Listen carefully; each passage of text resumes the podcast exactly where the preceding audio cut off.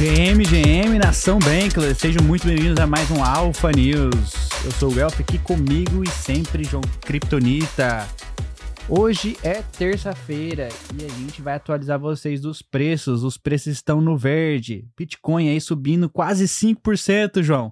29.694 no momento da gravação. Ether subindo aí quase 3%, 1.911,86 centavos. O porquê que os preços estão subindo, João? Me diz aí, o que está acontecendo no seu mercado? Cara, justificativas racionais ninguém tem, né, Guelph? Mas cruzamos novamente a casa dos 1900 ali no Ether e Bitcoin ali encostando nos, na casa dos 30 mil dólares. As coisas estão subindo, ainda, ainda que devagar, as coisas estão subindo de novo, né, Guelph? E temos aí muitas coisas importantes acontecendo nessa semana, muitas notícias aí. Será que vamos ver um pump acontecendo, Guelph? É bem possível. A gente vai falar um pouquinho sobre o upgrade que vai acontecer daqui. Na quarta-feira, que vai acontecer dia 12, é isso?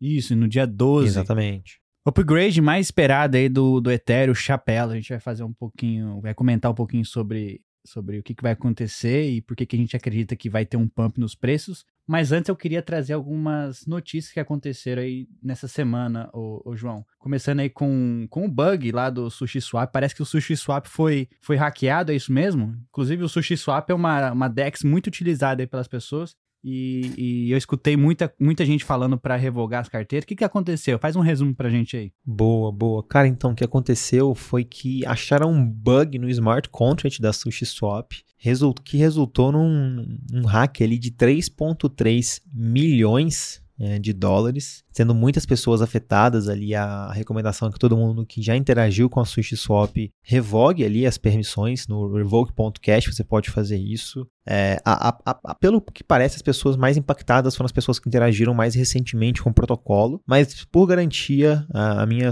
recomendação pessoal é retire todas as permissões que você tiver em qualquer carteira com, para com a SushiSwap.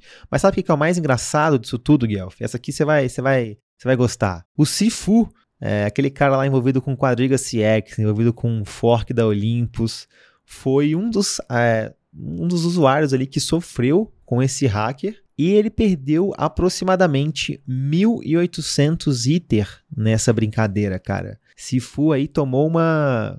Pô, eu vou ter que fazer, eu vou ter que fazer esse trocadilho, né? Sifu aí tomou um Sifu, Sifu. cabuloso.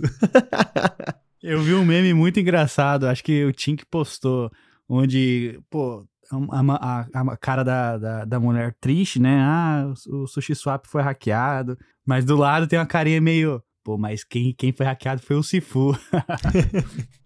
Exatamente. É. Mas assim, situação triste, né? Igual você falou, a SushiSwap é uma, uma DEX bastante grande ali do, do mercado. É, parece que o time está trabalhando ali para ver o que aconteceu, o que não aconteceu. Mas até, até no momento dessa gravação, é, não, não, não, não, não é nem que a gente não tem resposta do que aconteceu no nível do contrato, mas a gente não tem respostas ainda do, pelo time da, da SushiSwap, além de que, além da confirmação de que aconteceu algo negativo, de um, de um exploit ali num dos contratos deles, e que eles estão investigando para ver realmente é, o que aconteceu e como evitar essa situação aí.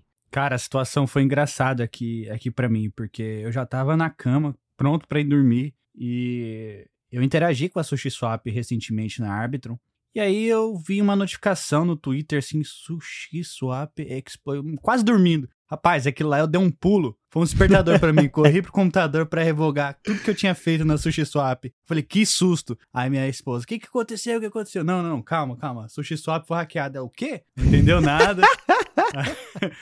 Mas, mas, ó, o revogar as transações é algo saudável para todo é, mundo. Não exatamente. é porque aconteceu com o SushiSwap que você deve fazer só agora. Eu acho que uma vez a cada duas semanas, sempre tem que estar tá revogando as permissões que você dá ao contrato. Revogar é você tirar aquela permissão. Quando você interage com um contrato inteligente, você dá permissão para aquele contrato ter acesso total na sua carteira. Então, pode ser que aquele contrato seja hackeado e o hacker tem acesso né, à sua carteira porque você está permitindo que aquele contrato interaja e tenha é, acesso toda a sua carteira. Então, revogar é um, ato saudável e que deve ser feito recorrentemente em cripto. A gente vai Muito... deixar o link do site na descrição desse episódio, então vão lá e você vai, vai, vai, vai ficar até assustado com tanto de permissões que você deu quando você entrar nesse site, revoke.cash. É isso mesmo que você falou, Guelph. Eu fui olhar uma, em uma das minhas carteiras que eu já lembrava que eu tinha interagido com o SushiSwap, cara, eu tive que dar scroll para baixo, mas tanto scroll para scroll para baixo para eu achar é, a, a, aprovação para SushiSwap, mano, até assustei, aproveitei e dei uma revogada geral ali em, em várias chains aí do, do ecossistema, porque realmente, assim, não tem por que dar permissão para algo que eu não estou utilizando aqui agora, eu posso correr muito mais riscos do que benefícios que isso me traz, Guelph.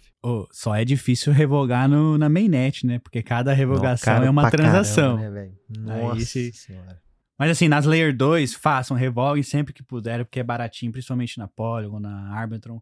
Mas vamos lá, vamos seguindo aqui com o Alpha News. Eu trouxe uma notícia de que a Crypto GPT levantou mais de 10 milhões em uma rodada aí com um valuation de 250 milhões para desenvolver AI focado em blockchain. Curi, qual que é seu take aí da Crypto GPT? Cara, então, velho, eu, eu, eu gostei da proposta deles, mas eu vi um pessoal, até mesmo Kobe, o Zex, é, o Zek XBTC lá, eu sempre confundo o nome dele, mas o, o investigador anônimo do Twitter lá, comentando, eu, eu tive que dar risada, cara, não, não tinha como, porque uma das coisas que está pronta por esse time aí, é Crypto GPT que você falou, é uma, uma espécie de chatbot ali com inteligência artificial. Mas o mais engraçado de tudo é que esse chatbot está usando os API ali da OpenAI, que é a, que é a empresa por trás do ChatGPT 3, ChatGPT 4, é a empresa bem famosa ali nesse mundo de inteligência artificial. Então, o que, que significa isso? Que essa empresa aí, que acabou de arrecadar uma grana pesada, não tem nem o, o, o próprio, o próprio, como é que eu vou dizer, API, o próprio sistema por trás ali de inteligência artificial artificial. Então, por exemplo, quando você digita lá é, no,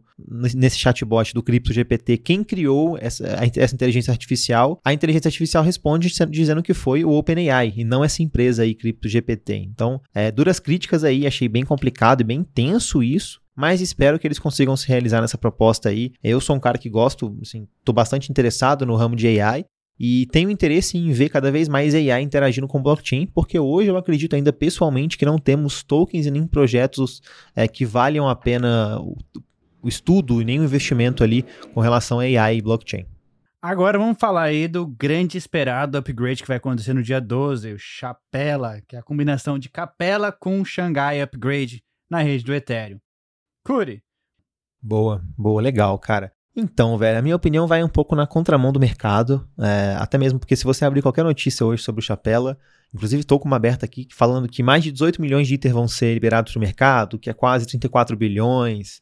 Então tem muita gente esperando que o preço do ITER caia após é, isso, mas poucas pessoas se lembram, principalmente quando a gente fala de notícia, que não quer dizer que os 18 milhões vão ser liberados do dia para noite, que todo o ITER que está lá vai ser liberado de uma hora para outra. As coisas vão tomar tempo, saques vão acabar acontecendo de modo é, espaçado. A gente falou já no giro de notícias que a Lido também só vai liberar, começar a liberar o saque depois de um mês de atualização acontecer. Então, por mais que tenha muita gente jogando tempestade em copo d'água, é, muitos estão pessimistas com o ITER por causa disso, mas eu tô na contramão total, e eu tô achando, minha opinião pessoal, posso estar 100% errado, que depois dessa atualização nós vamos ver o preço do Ether é, pampar e subir absurdamente.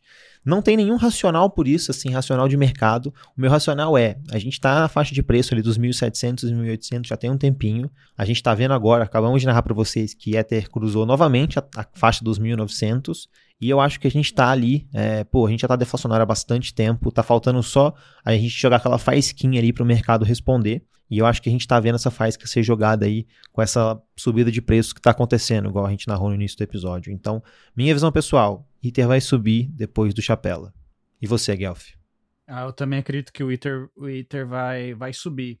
É, muita gente está especulando que o preço, a gente vai ver um, um sell-off, uma venda do Ether e o preço vai despencar, mas é importante frisar que, que a retirada, o saque, o withdrawal, vai ter uma linha, né, uma fila, a gente chama de queue, e vai ser permitido somente uma parte de todo o Ether que está em stake. Quanto que você falou que tem em stake aí? 18 milhões, é isso? Pouco mais de 18 milhões, aparentemente. Então, mas só vai poder, só vão poder ser retirado por dia cerca de 115 mil Ethers. Então, demoraria quase mais de um ano para sacar todos, se fossem sacar todos. Né? Exatamente. Mas também a gente tem que lembrar que maioria dos Ethers em staking já estão líquidos. A pessoa já pode vender se ela quiser, porque eles usaram algum serviço de staking tipo a Lido, Rocket Pool ou até mesmo a Coinbase.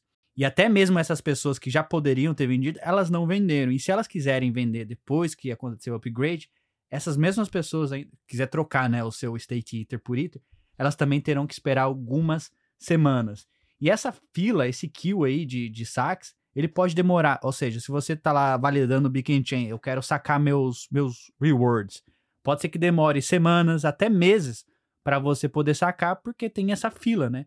Então não vai ser todo mundo saque de uma vez. Eu acho que a gente vai ver, é, vai ser algo gradual. Se a gente tem um sell-off, logo vai ser absorvido pelo mercado. Por quê? O preço do Ether, para ele cair, precisa de bilhões de negociações no dia. E isso não vai acontecer. Então, é, Exatamente. É, eu acho pouco provável que a gente vai ver um dump gigante aí do mercado. Eu acredito que muita gente vai vender os seus, as suas recompensas.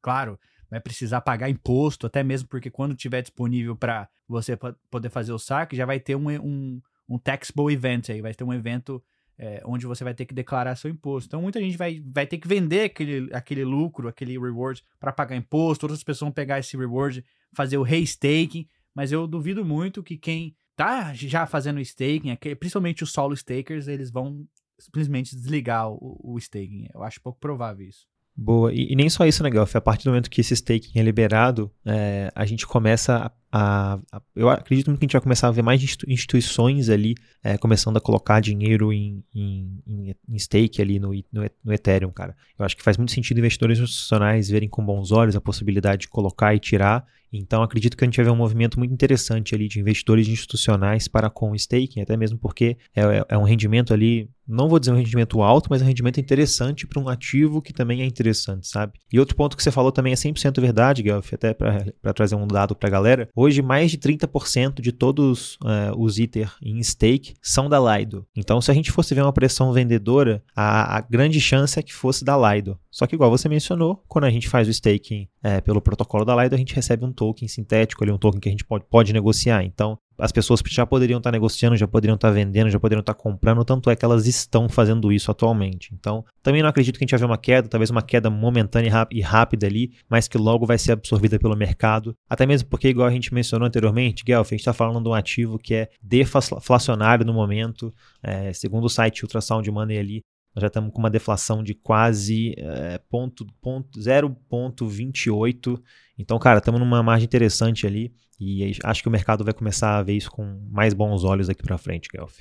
Vão querer agora investir, fazer o staking de Ether, até mesmo porque já não vai ter o problema, né, de ter que colocar e não saber se vai retirar.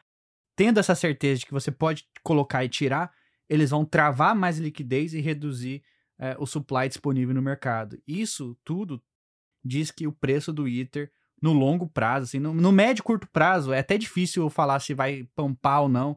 Eu acredito que sim, que vai subir, mas é difícil a gente ter certeza. Mas no longo prazo, pela, pela dinâmica, pela, pela política monetária do Ether, por tudo isso que está acontecendo, é difícil não estar bullish com o ativo, o Corey.